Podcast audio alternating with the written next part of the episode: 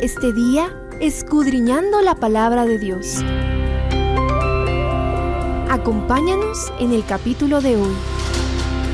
Estudiando la Biblia un día más.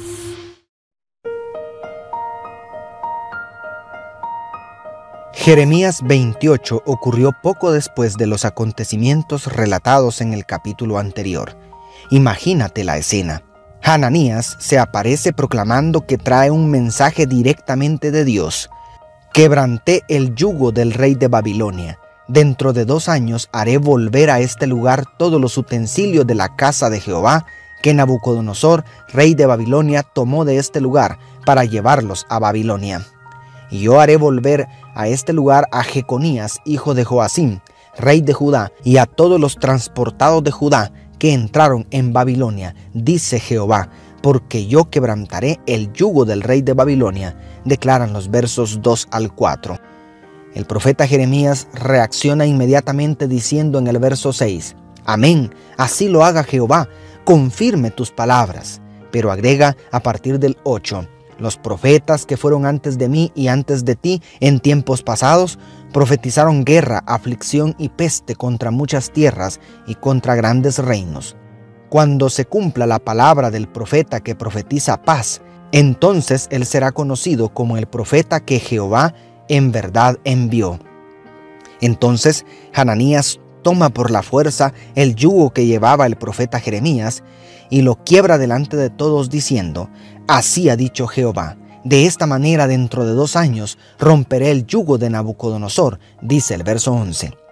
Ante esta situación, Jeremías se retira, quizá en medio de los aplausos de los sacerdotes, profetas y todo el pueblo a favor de Hananías. A partir de esta intrigante historia reflexionemos. Primero, ¿Por qué tiene tanta popularidad el falso evangelio? Después de leer este capítulo de hoy, entendemos por qué los falsos profetas gozaban de mayor popularidad que el profeta enviado por Jehová. La naturaleza humana no ha cambiado mucho en siglos. Las grandes mayorías prefieren escuchar dulces mentiras que matan en lugar de escuchar la verdad, que muchas veces hiere, pero da vida. Tristemente, siguen siendo más populares los mensajes de prosperidad y de motivación humanista que aquellos mensajes investidos con la autoridad del cielo, que incomodan la conciencia, pero que nos llevan a los pies de Cristo en genuino arrepentimiento. Y segundo, ¿no hará nada Dios al respecto? A partir de lo mencionado, yo devolvería otra pregunta. ¿Qué puede hacer Dios cuando el mayor problema no está en los falsos profetas? Sino en la tendencia del pecador al autoengaño?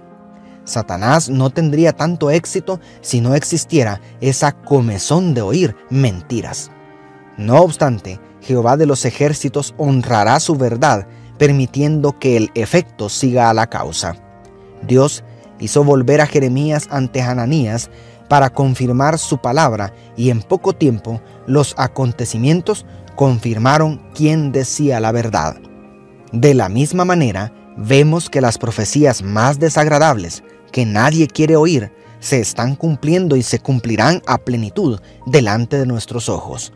Lamentablemente, será demasiado tarde para revertir los seguros resultados de la obstinada desobediencia. Además, Así como se cumplió la sentencia contra Hananías por engañar al pueblo con sus dulces mentiras, así también recibirán su merecido aquellos que engañaron a multitudes por amor a la fama, el dinero y el poder. Qué solemne advertencia para aquellos que predicamos. ¿Y tú qué prefieres escuchar? ¿Dulces mentiras que matan o la palabra de verdad que da vida? Dios te bendiga, tu pastor y amigo Selvin Sosa.